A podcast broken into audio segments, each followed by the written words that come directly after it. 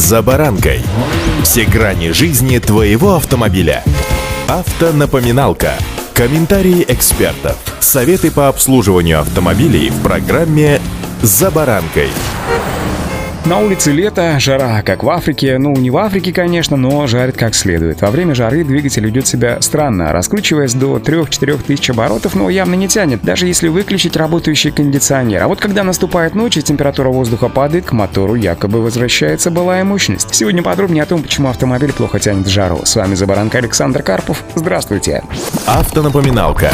При повышении температуры падает плотность воздуха и содержание в нем кислорода. Дышать становится трудно, и эти изменения ощущает и техника. Особенно чувствительны к жаре старые карбюраторные моторы. Современным двигателям топливную смесь готовит электроника. Она подбирает соотношение таким образом, чтобы все сгорало без остатка. Если меняется температура воздуха, то меняется и смесь. На жаре компенсировать потери при впуске не получается из-за недостаточного количества кислорода. Для нормального сгорания на одну часть топлива необходимо почти 15 частей воздуха. Причем он не течет, как опять думают многие новички, а распыляется под давлением специальными форсунками, которые либо встроены во впускной коллектор, либо в блок двигателя. При низких оборотах двигатель кое-как справляется с низким процентом кислорода, но когда нагрузка растет, начинаются проблемы. Электронный блок управления знает о нехватке кислорода на основании показаний нескольких датчиков и начинает снижать подачу топлива. Мощность двигателя, разумеется, падает разгон отсюда, идет еле-еле. В этом плане в жару в выигрышном положении находятся турбированные моторы. Наддув повышает давление, интеркулер охлаждает воздух и повышает его плотность. Но если за бортом плюс 35 тяжело приходится даже и таким двигателем. В жаркую погоду радиатор интеркулера рекомендуется чистить чаще, чтобы он работал более эффективно.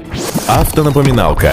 Усугубляет проблему нехватки кислорода и грязный воздушный фильтр. Если он отмотал зиму, ездить с ним в жару просто опасно. Очищающий элемент уже высох и забился дорожной пылью. Пыль зачастую может состоять из мелких частичек песка. При высокой температуре они могут начинать плавиться, по сути превращаясь в стекло, что в свою очередь будет оседать всюду и везде, например, на клапанах, как впускных, так и выпускных. Начнет падать компрессия, также осадок будет на стенках цилиндра, на поршневых кольцах, а это уже приведет к быстрому износу и разрушению. В общем, пыль внутри никак не нужна, поэтому устанавливаются воздушные фильтры, которые призваны с ней бороться. За частотой фильтра летом следует следить как следует. Жару меняется и испаряемость бензина. Из-за разницы температуры днем и ночью начинает образовываться конденсат в топливном баке. Если клапан неисправен, неизбежны скачки давления. Поэтому на старых машинах советуют время от времени открывать крышку бензобака, чтобы его, так сказать, выровнять. Многие сейчас могут подумать, вот зима и сразу плюс к мощности. Автомобиль сразу ну, становится буквально как пуля. Нет, не спешите. Да, воздуха зимой в одном кубометре метре больше, но зимой крайне низкие температуры. Все узлы замерзают, смазка густеет, двигатель нужно нормально прогреть. А у вас стоит зимняя резина, и она по умолчанию тяжелее. У нее высокий протектор, да и мягче она, на ней разгон не такой динамичный. Поэтому зимой, скорее всего, эта прибавка будет нивелироваться, и мощность будет примерно одинаковой с летней погодой. А пока, друзья, сознанием дела движемся вперед и, разумеется, соблюдаем правила дорожного движения. И удачи!